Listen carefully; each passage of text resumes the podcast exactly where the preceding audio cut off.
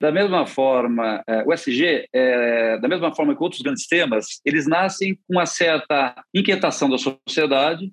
Você vai condensando e cristalizando alguns conceitos naturalmente da sociedade e, de repente, alguém cria uma palavra-chave que, na verdade, simboliza tudo aquilo e acaba pegando. É, não é uma crítica, mas é, é um elogio, né? E aí você, na verdade, com aquela palavra, você consegue mais rapidamente ramificar e explicar para a sociedade como um todo, mesmo aqueles que não participam disso, a importância desse tema.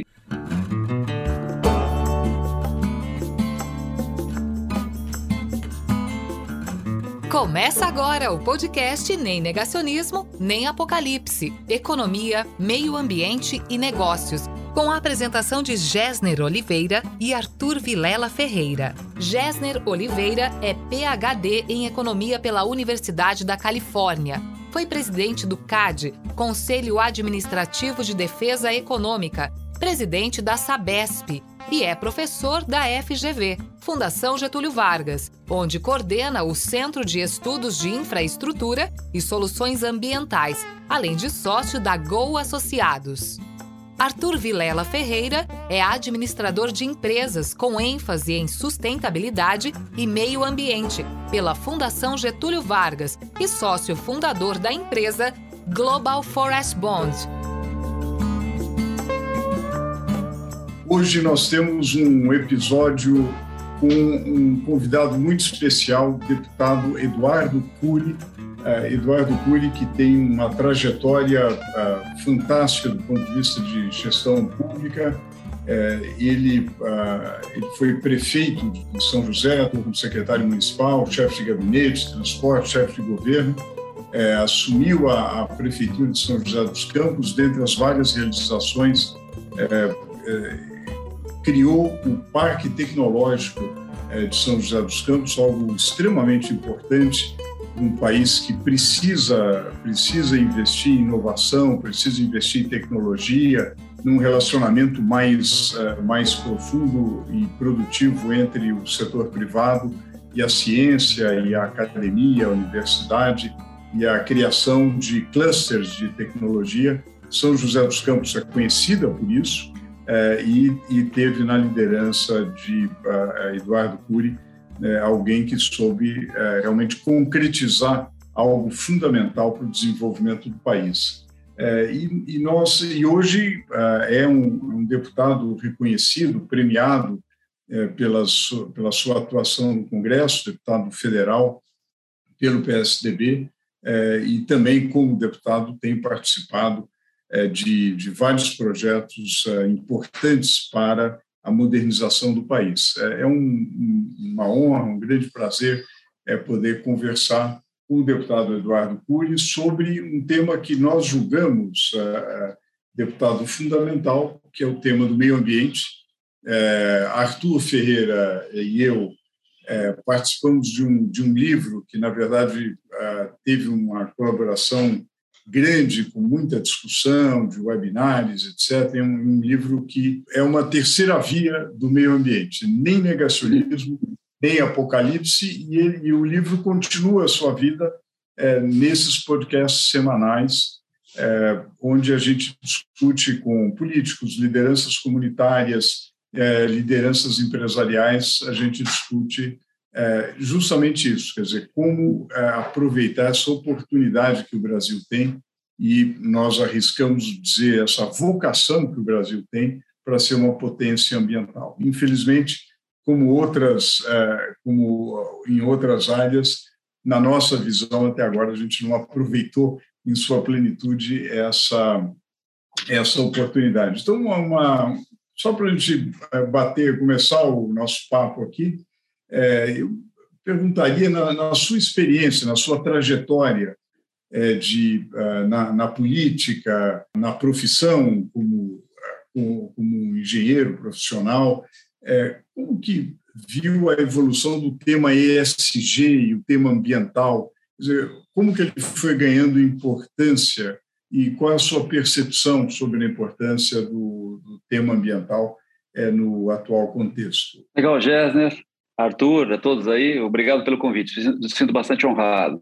Jasner, da mesma forma, é, o SG, é, da mesma forma que outros grandes temas, eles nascem com uma certa inquietação da sociedade, você vai condensando e cristalizando alguns conceitos naturalmente da sociedade e, de repente, alguém cria uma palavra-chave que, na verdade, simboliza tudo aquilo e acaba pegando. É não é uma crítica, mas é, uma, é um elogio, né? E aí você, na verdade, com aquela palavra, você consegue mais rapidamente ramificar e explicar para a sociedade como um todo, mesmo aqueles que não participam disso, a importância desse tema. Então, é um, bacana que agora a gente condensa isso numa, numa frase, né? Em, em três letras, e voltando a isso, né? É, essa cristalização, ela vem primeiro dos nossas novas gerações, eu acredito, né? As novas gerações são muito mais sintonizadas com parte de, é, dessa agenda, né? É, do que as gerações anteriores. O segundo ponto vem da demanda econômica, né? Ou seja, mesmo quem não acredita nisso, mas se está no mercado e, e, e, visa sobreviver no mercado, tem que aderir a essa agenda, né? Mesmo sendo cético, né? É, se não quiser quebrar ou se quiser ter progressão econômica, tem que aderir é, a essa agenda. E, o, e, logicamente, o terceiro ponto é de crença mesmo. Né? Se você quer ter um mundo melhor, se você quer ter um mundo é, mais equilibrado, um, mais saudável mentalmente, né? É, é, você precisa é, também dar sua contribuição, mesmo sabendo que é um caminho de longo, de longo, de longo curso. Então, é, é, o, o fato de você ter esses vetores facilita a vida porque você tem, na verdade, qualquer empreendimento é, visando lucro, ou, na verdade, uma atividade filantrópica, ou, na verdade, uma atividade do terceiro setor, você não vai errar se você colocar esses três vetores como é, é, ou principais ou paralelos ao seu objetivo. Uma das realizações mais importantes, pelo menos na, na, na minha visão, da sua gestão na Prefeitura de São José dos Campos, foi a criação do Parque Tecnológico Queria contar um pouco para a gente como é que foi isso e, eu queria ligar com o tema nosso aqui, porque para a gente realmente atacar a questão ambiental, precisamos de inovação. Né? É, e nessa transição energética que a gente precisa fazer para reduzir a emissão de gases de efeito estufa, combater o aquecimento global, etc., a inovação é fundamental. É, como que foi a história do Parque Tecnológico e quais as perspectivas para frente? Olha, na verdade, eu só repliquei o modelo que já tinha aqui, que tinha acontecido há 40, 50 anos atrás. E eu era muito jovem quando prefeito, mas eu tive a sorte de ter uma equipe muito competente. É, a minha equipe, quase toda elas, eram pessoas que já tinham trabalhado fora do Brasil, ou eram pesquisadores, ou, na verdade, trabalharam na iniciativa privada, e eram pessoas muito mais preparadas do que eu e tinham uma visão de mundo muito mais avançada do que eu, né? Então, eu, eu me alimentava muito deles, né? E eu também sempre tive, antes mesmo da criação do parque, eu, eh, vamos lá, um prefeito, ele tem que cuidar do dia a dia também, seja, ele tem que tapar buraco, colocar o médico no posto de saúde e tudo mais. Então, isso é absolutamente essencial, senão você não continua no cargo. Mas eu tinha uma preocupação com o futuro, que é uma, que é uma coisa que as pessoas não te cobram, que era reproduzir o modelo de qualidade de vida que a minha cidade tinha. Isso foi fruto, na verdade, na década de 40, 50, teve um visionário chamado Brigadeiro Casimiro Montenegro, que implantou o CTA, do CTA dele o ITA, e aí, a partir disso, houve um processo de industrialização na, na nossa região, e com isso, muitos talentos irão trabalhar aqui e, e, pessoas com visão de mundo, e essas pessoas acabaram é, so, puxando o sarrafo da qualidade de vida para cima. Porque essas pessoas, mesmo depois de aposentadas, falam assim: olha, a minha cidade não pode ser qualquer uma, porque eu tenho uma visão, uma, uma, uma experiência de vida, e demandava uma qualidade de vida. Isso fez com que a classe política melhorasse bastante. E eu, quando eu cheguei à prefeitura, eu percebi o seguinte: que esse ciclo poderia acabar porque o ciclo da industrialização, aquela indústria, por exemplo, é, com alta capacidade produtiva, com mão de obra intensiva, ela já não existia mais. É, como nós tínhamos um salário médio muito alto aqui para a indústria, né, um salário médio para a indústria muito alto, nós nem éramos atrativos a esse tipo de investimento. Então eu peguei, chamei minha equipe falei, olha, nós vamos ter que realimentar esse processo. E logicamente o único jeito é com inovação, e aí a gente tinha que refazer o que eles fizeram na década de 40. O problema na década de 40, você tinha uma série de condições. Você, com dinheiro governamental, né, você tinha pouca transparência, não tinha 8666, você tomava adesão governamental e faz e acabou. Né? Osiris conta uma, Osiris Silva, o fundador da Embraer, um dos fundadores da Embraer, conta uma história de que ele pedia os recursos para a implantação da Embraer na época, em 69, 68, 69, e quando veio a autorização do governo federal para que ele poder começar a construir a Embraer, a fábrica já estava pronta há dois anos. Né? Ele fez com recursos próprios. Então, isso é seria impensável hoje. Ele estaria preso, né? 8666, né? lei de probidade e tudo mais. Então, um dos motivos foi replicar isso. E para replicar, que eu falei: olha, eu tenho uma série de inteligência aqui, eu tenho é, é, Johnson Johnson, os maiores sites do mundo dela, é, o terceiro, o segundo maior site do mundo da Johnson Johnson era na minha cidade, com três fábricas. Ericsson era o segundo maior site do mundo também, depois da, depois da Suécia. Hoje é, hoje é a China, nós somos o terceiro maior site. É, nós tínhamos aqui a Embraer, que é um grande celeiro de, de, de pesquisa, engenharia, o CTA, ou seja, o INPE, Instituto das Pesquisas. Resumindo, nós tínhamos uma série de, de centros. O que, que eu falei? Ó, tem que juntar esse pessoal e realimentar. Então, eu criei o parque, todo mundo vai para lá. Eu pedi para que todo mundo levasse um braço para lá. Eduardo, você imaginava o quê? Eu imaginava, no primeiro momento, cinco vocações. Né? Primeiro, a aeroespacial, que já estava aqui, é o maior centro aeroespacial do Brasil. A, a, segunda, energia. Na época, havia um grande debate sobre energia.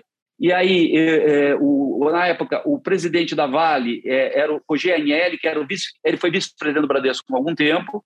Ele gostou da nossa proposta e trouxe para cá a VSE. A VSE, Vale Soluções de Energia, é um braço da Vale. Como a Vale, na época, era a maior demandadora, a maior compradora de energia no Brasil, eles tinham investi eles estavam querendo investir em pesquisa. Então, tinha um braço de energia, né?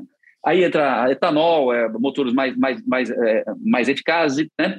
Um quarto braço, que aí é foi da tua área, né? que era o saneamento, a gente imaginava o saneamento, você, foi, você sempre foi vanguardista, Gessner, mas o saneamento no Brasil, ele sempre foi muito é, feito de uma forma muito é, atrasada, né? Primeiro estava na mão estatal e segundo, é, se contratavam em métodos tradicionais. E nós falamos, vamos fazer pesquisa. Aí a Sabesp, no, no caso, à época, e você, é, você foi um sabespiano, Uh, acreditou e começou com um pequeno centro aqui também de pesquisa. E, na, e um quinto, na verdade, ah, desculpa, é, a, a questão da, da, da, da, da, internet, ou seja, 5G, porque a da Ericsson tinha aqui, a Ericsson era a maior fabricante de equipamentos de, de, eh, de, de, de telecomunicações de, de, de é, do mundo, né? É, na época, hoje a Huawei passou ela, mas ela ainda é, disputa. Então, nós, esses cinco braços, tá certo? Nós, nós, tínhamos. E nós não, na época, nós não, não tínhamos uma cultura digital aqui ainda, ou seja, não tinha grandes empresas, porque na verdade estava muito mercado americano, mas foi isso. Então, quando eu chamei todo mundo, eu falei o seguinte: olha, falei, Eduardo, o que você está imaginando? Eu falei, olha, eu sei que gente, você põe gente talentosa, fecha a porta e joga a chave fora, alguma coisa vai sair. Eu não sei necessariamente o que vai ser. Bom, só rapidamente aqui, para não ser chato, passado foi 2007, isso, são 13 anos, foram é, um bilhão e meio de investimentos no nosso parque tecnológico. Hoje são 150 empresas dentro do parque, fora as correlatas, né? E ele cresceu muito mais do que nós imaginávamos. Ele ficou Uh, tem um segredo que é a governança. A gente nunca quis que o poder público fosse o poder é, é, central. É, nós só temos dois assentos no conselho, é, de propósito, para dar agilidade, ou seja, houve um desenho de uma governança, e a gente sempre procurou o, o, cabeça no mercado, a gente sempre procurou pessoas que tivessem essa visão de, de, de, de pesquisa, de tecnologia, mas tivessem conexão com o mercado, para evitar aquela questão de pesquisa de gaveta. Então, o parque nasceu em 2007 baseado nisso, nesses conceitos. É, eu, eu, acho extremamente importante, é, deputado, o, é, a relação entre sustentabilidade e inovação. Né? Existem até pessoas que usam o termo innovability, né? inovação e sustentabilidade juntos. É, porque quando a gente, como a gente coloca bastante no livro, a transição para um, um, uma economia sustentável, uma economia de zero carbono, é essencialmente uma mudança tecnológica em praticamente todas as, as, as cadeias de, de, suprimento, né? Então, eu, eu, eu, além aqui do, desse chapéu de, de autor, tenho também o chapéu de startups nessa área ambiental, então, pô, desenvolvendo software para identificar automaticamente árvores, né, medir carbono de forma automática, e, e dar uma garantia para os investidores de, todas as questões socioambientais. É, e, e um, um dos desafios para o Brasil nessa área é que a gente tem que criar coisas brasileiras, né? Então, o, o, Brasil tem desafios na área ambiental que são essencialmente brasileiros. Então, proteção de Amazônia. Não vai ser criada uma solução na Alemanha que a gente vai importar. Ao contrário dos desafios de outros países, como a China, vai importar painel solar alemão, tudo bem, sem problema. Agora, como você vê essa necessidade do Brasil de criar soluções brasileiras para os nossos desafios ambientais? Mediamente embalados, você conseguiria vender, né? Ou seja, o problema é que tudo isso, para você ter um, um, uma aceleração disso, é, você precisa sempre ter a liderança do poder executivo. Eu acho muito difícil, por exemplo, o legislativo somente, ou só a iniciativa privada, dado a insegurança jurídica do nosso arcabouço regulatório, do próprio arcabouço legal como um todo, é, é, causa bastante insegurança. Então, o Brasil deixa de aproveitar oportunidades maiores, aproveita oportunidades, mas poderia aproveitar muito mais, é, porque é, ainda existem esses gargalos, embora não seja gargalo só da questão ambiental, seja gargalo de uma forma geral, mas é para quem tem quer investir, tem muito dinheiro para investir, é, você capta, mas não capta a totalidade do seu potencial. Então, existem gargalos ainda, né, no, no marco regulatório, né, e, mas há necessidade, isso da pouca experiência política que eu tenho, é, de uma liderança política, né? Não, não é um salvador da pátria, tal, não. É um cara que, pelo menos, ó, quem tem a caneta, fala assim: olha, vai ter esse direcionamento, ou seja, você botar todos os vetores, né, todas as, as ações, das mais variadas, na iniciativa privada de governo, vai ter facilitação se for na direção que a gente está pensando. Então, isso falta é, é, no governo brasileiro, sem, sem ser uma crítica pontual ao governo atual, né? É, é ou seja, é, é, se tivesse esse, esse, essa vocalização, e olha, às vezes as pessoas acham que é só fazer lei. Não é fazer lei. Um líder, às vezes, se ele vocalizar, só ele vocalizar, ele já movimenta montanhas, porque a capacidade das pessoas prestar atenção nos grandes líderes é enorme. Então, um líder tem muita credibilidade, né? qualquer que seja ele. É, independente se o momento é propício ou não, você sempre tem que fazer bons projetos e deixar na gaveta. Vai fazendo. Digamos que você tem uma visão, por exemplo, ninguém está te compreendendo, mas você tem certeza daquele caminho. Faça projeto, desenhe e põe na gaveta. Porque a hora que chegar o momento, você vai ser aquele que vai botar na mesa. Ou a hora que aparecer o recurso, ou a hora que aparecer o investimento de fora, você é o primeiro a colocar. E ao colocar, você leva o dinheiro, ou seja, bebe água, limpa quem, bebe, quem chega primeiro. Então, é, é, você não, é, tendo um grande líder, um, líderes, por exemplo, apontando nesse caminho, tudo bem. No caso dessa agenda, infelizmente, ela veio de fora para dentro. Ou melhor, até veio das, gera, das novas gerações para gerações. Os nossos filhos estão muito mais sintonizados com essa agenda, lá fora, com certeza, do que a nossa geração. Então, é, é, é, nós estamos perdendo grandes oportunidades é, é, de investimento e de acelerar o processo é, de preparar o ambiente regulatório por causa dessa falta de habilidade. Né? Mas, veja bem, ainda existe uma avenida gigante é, para isso. E, e, e, por exemplo, eu falei aqui no nosso Parque Tecnológico, eu esqueci, o CEMADEM, que é o Centro de, de Prevenção de, de, é, de, Desastres, né? foi o Carlos Nobre, né? que é um, um, pesquisador que muito ligado à área ambiental, que defende a economia é, sustentável, e ele foi o cara, ele mora aqui, ele sabia do parque, ele estava no governo federal à época, e aquela somatória, lembra que eu falei? Quando você tem um vetor apontado, tudo conspira a favor.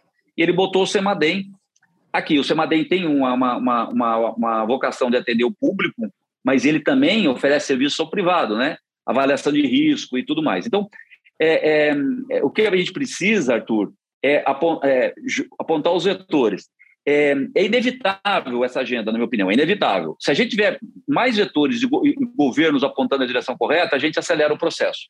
E, e para as prefeituras, acho que é, tem uma agenda muito interessante, não, deputado, do ponto de vista é, de agenda de política pública é, é ambiental nas prefeituras, né? relacionada à mobilidade urbana, relacionada a combustíveis verdes, é, relacionada à obtenção de, de créditos de carbono.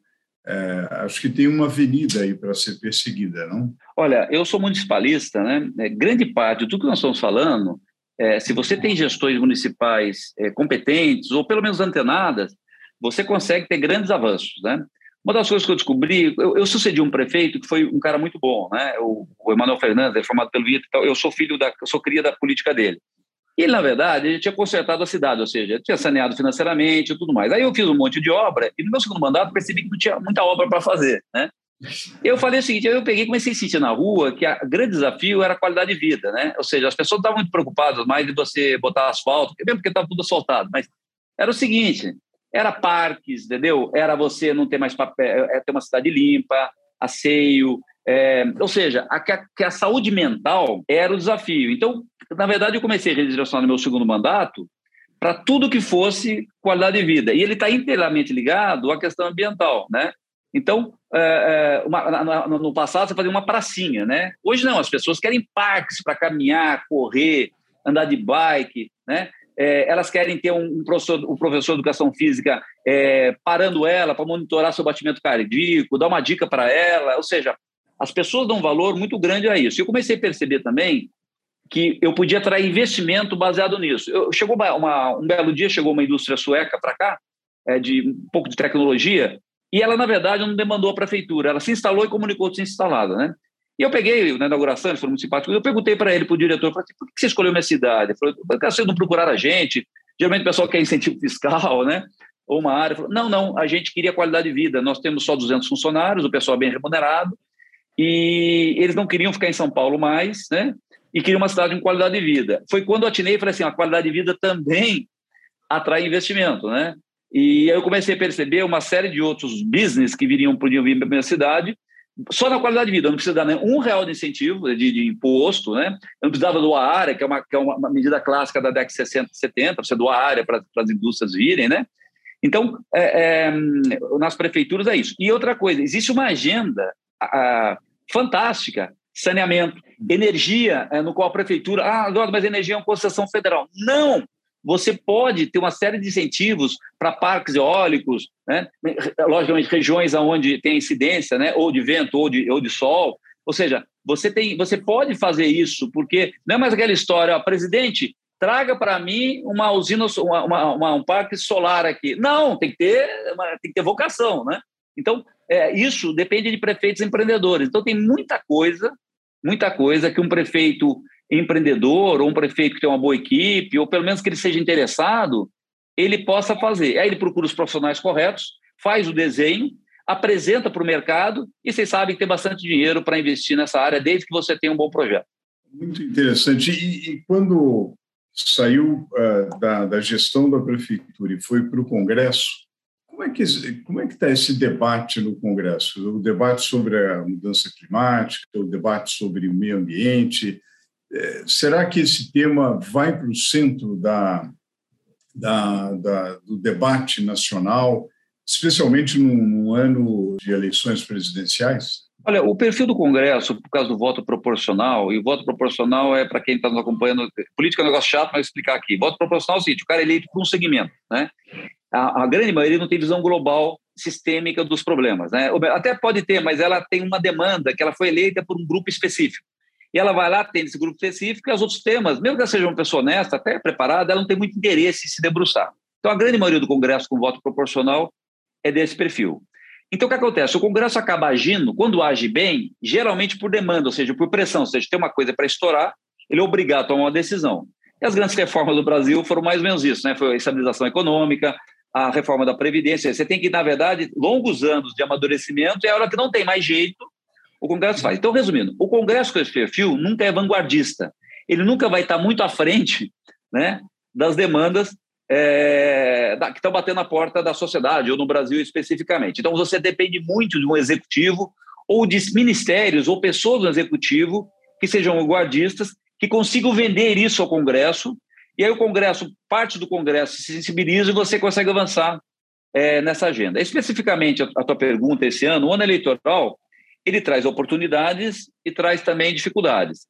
Oportunidades porque o discurso, como esse é um discurso positivo para a sociedade, ou seja, da voto, né? ou pelo menos da parte de voto, ele vai estar na língua, ou deve estar na língua, na boca dos principais candidatos. Né? É, sob uma ação concreta, é mais difícil porque o Congresso tende, no ano da eleição, olhar para o próprio umbigo. Né? Nós estamos vendo as pautas que estão sendo é, discutidas, é um orçamento, a PEC dos precatórios, na verdade, não era tanto para o Auxílio Brasil, era mais, era mais. Eu votei contra, porque na verdade não havia necessidade dessa PEC para resolver o problema do auxílio. Mas não, você acaba tendo uma agenda mais imediatista em ano eleitoral, né? É, mas é, eu acredito que essa agenda, Gessner, ela vai vir de fora para dentro. O Congresso vai ser pressionado, né? Um exemplo concreto.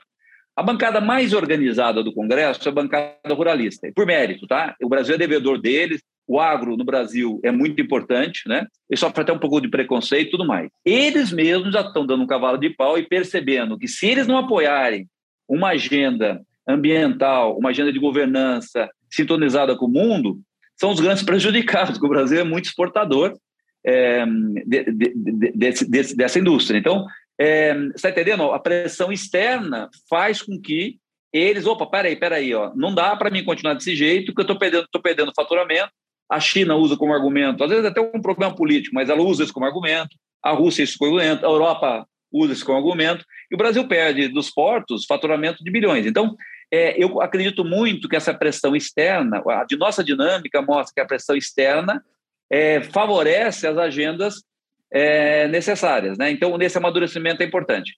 Mas então, perguntaria, é, perguntaria em relação a, aos resultados, por exemplo, é, é, em relação a essa pressão externa que acaba empurrando o Congresso Nacional, é, em relação a, aos resultados da COP26, é, esse, uh, olhando para frente, quer dizer, esse, o, o, esse projeto, uh, digamos, de um, de, um, de um Brasil mais protagonista no debate mundial, é, de um, um, projeto de potência ambiental mesmo para o Brasil. É, na sua visão, você acha que isso poderia isso poderia unir forças políticas? O Brasil, que anda tão polarizado politicamente, será que esse tema é um tema agregador que pode, é, que pode é, apontar para é, o Brasil aproveitar suas vantagens comparativas, né, com a grande biodiversidade, com uma matriz elétrica limpa, é, poderia realmente aproveitar o fato de que o mundo precisa combater o aquecimento global e o Brasil pode ser um dos, uh, um dos países que mais contribui para isso. Olha, Jéssica, eu sou muito otimista quanto a isso. É, aliás, eu queria, na verdade, poder participar de um projeto desse, né, como, como governante. É, você montar um mega um plano desse, né, nas mais variadas áreas, e até, vou falar, até você ajudar o ribeirinho lá na Amazônia, né? Porque Exato. se a gente não falar para eles com essa linguagem, você tem pouco você vai ter dificuldade de convencer uh, o, a sociedade a, a, te apoiar, né? Fica parecendo uma coisa de um grupinho ou de uma elite, né? E é lógico, e também tem um amadurecimento, como eu disse, é, antagonistas de dois, três anos atrás, como parte do agro, né? Por, uh, não por, por não por má intenção, até por falta de informação, são aliados hoje, né? Então você uhum. tem uma liderança que fale, fala assim, gente, nós temos muito mais pontos comuns do que divergências, né? É possível sim montar um plano, é, um, um master plan, vou chamar assim, é, no qual você tenha vocações é, é regionais, de bacias ou, ou, ou de é, grandes ecossistemas como a, a, Serra do Mar, né? Ou a própria Amazônia, o Pantanal, e também com a economia real, né? A, a, o aproveitamento da energia solar, a, a energia eólica, é, a eólica. É, então, é, é você tem, é, dá para você, dá para você fazer isso e chegar no varejo, que esse é o trabalho do político, não do técnico. O técnico tem essa obrigação. O político é que tem que traduzir isso e convencer a pessoa, falar, cara, você aí vai ganhar, tá certo ou não? Porque eu vou trazer dinheiro para a Amazônia, né? Um dinheiro, na verdade, que você nunca imaginou, né? Só que você não vai, na verdade, mas pegar sua canoa, andar 40 quilômetros para ganhar o seu sustento, né? Nós vamos dar uma coisa para você, uma qualidade de vida maior. Ou seja, isso Gerner, é, é, é, muito possível, né? Você montar isso, né? Nós temos gente capacitada no Brasil para desenhar isso, né? Um pouco de liderança política, um pouco de pressão externa, né? E mostrar ao sistema político o seguinte: é ganha-ganha. Ninguém perde com isso, né? É ganha-ganha. o problema tem que parar um pouco esse antagonismo. Ah, o garimpeiro vai perder. Ó, algumas atividades, logicamente, aliás, algumas atividades nem deveriam existir, né? né? Numa sociedade moderna, né? Outro dia estava um debate bastante interessante que era dar um benefício trabalhista é, e subsídio para. Uh, na verdade, é o seguinte: era risco para quem trabalha com carvão, né, em, em minas de carvão. Né? Ora, talvez a pergunta é o seguinte: será que a gente precisa ter minas, gente trabalhando nessas condições? Será que tem robôs né, é, para fazer esse trabalho? Né? Se é tão insalubre assim, será que era para um ser humano fazer esse trabalho? Né? Então, é, a lógica, nós temos que nos perguntar é, é sobre isso. Então, eu sou muito otimista, Jéssica. Tudo bem, a gente tem que, às vezes, ter uma liderança política, mas o amadurecimento do debate vai forçar qualquer liderança política a adotar essa agenda, na minha opinião. Olha, é realmente, deputado, é, e a gente tem visto aqui, até aqui no nosso podcast, recebemos lideranças ribeirinhas da Amazônia é, com depoimentos maravilhosos, assim, de um ex-madeireiro é, que, em vez de ficar cortando árvore, etc., etc., passou a ser, é, passou a entrar na cadeia da castanha, passou a, passou a participar de, da cadeia do artesanato, do açaí. Enfim, se você capacitar as populações ribeirinhas, é, eu acho que a gente pode ter um avanço enorme e encontrar na população da Amazônia aliados para a preservação da floresta, além de valorizar os serviços ecossistêmicos da floresta, que valem muito mais do que o comércio legal da madeira ou do que é, o, o, o, ciclo da perverso da grilagem, assim por diante. É, realmente é fundamental. O, o Arthur, é, que, é, que tem desenvolvido tecnologia e instrumentos financeiros para isso, Arthur, que, que você acha?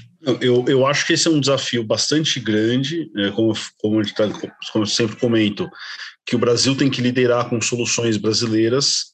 É, eu acho que talvez tenha um cálculo difícil do lado de, de economia política, né, deputado, que é independente de um cenário que, a gente, que eu vejo, eu acredito, mais benéfico para o país e para o conjunto da população, a gente tem problemas de interesses concentrados. Né? Então, você citou o caso dos garimpeiros. Se, se o garimpeiro sem registro está vendendo ouro 20% abaixo do preço de mercado, tem alguém ganhando 20% em cima de, desse, desse dinheiro. Da mesma forma, a gente sabe que hoje não é, a grilagem de terras não é uma atividade da pessoa que faz o sítio para plantar mandioca e sobreviver.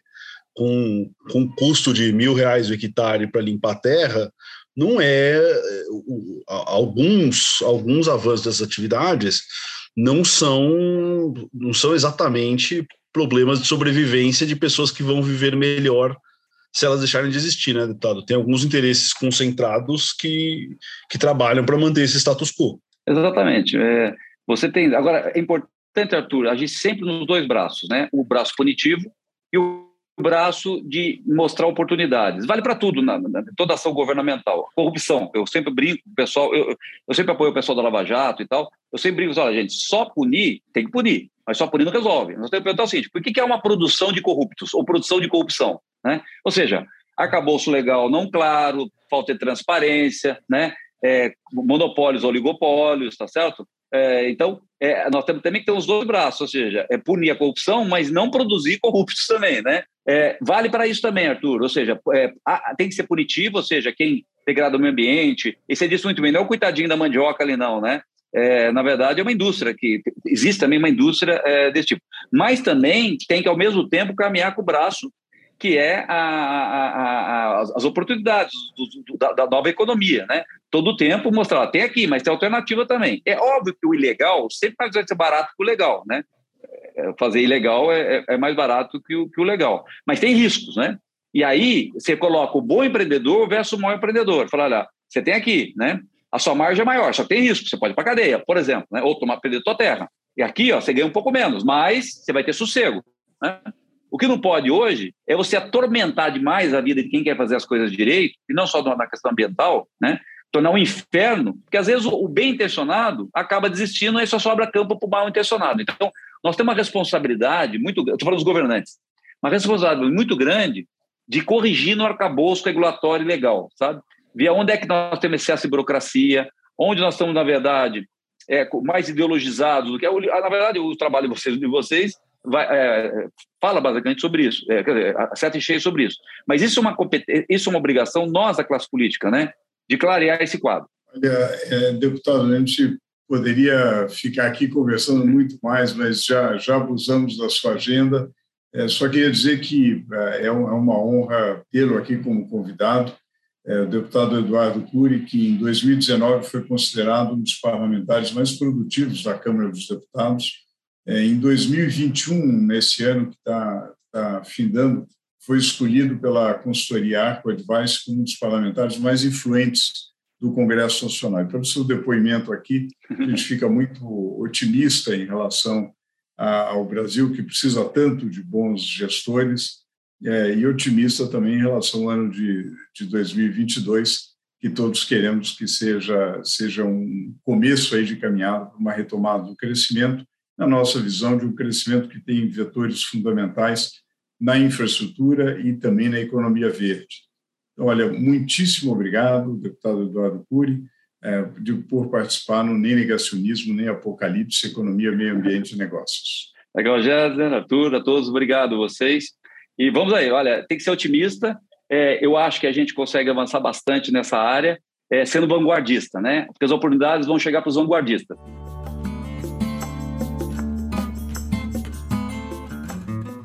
Este foi o podcast Nem Negacionismo, Nem Apocalipse.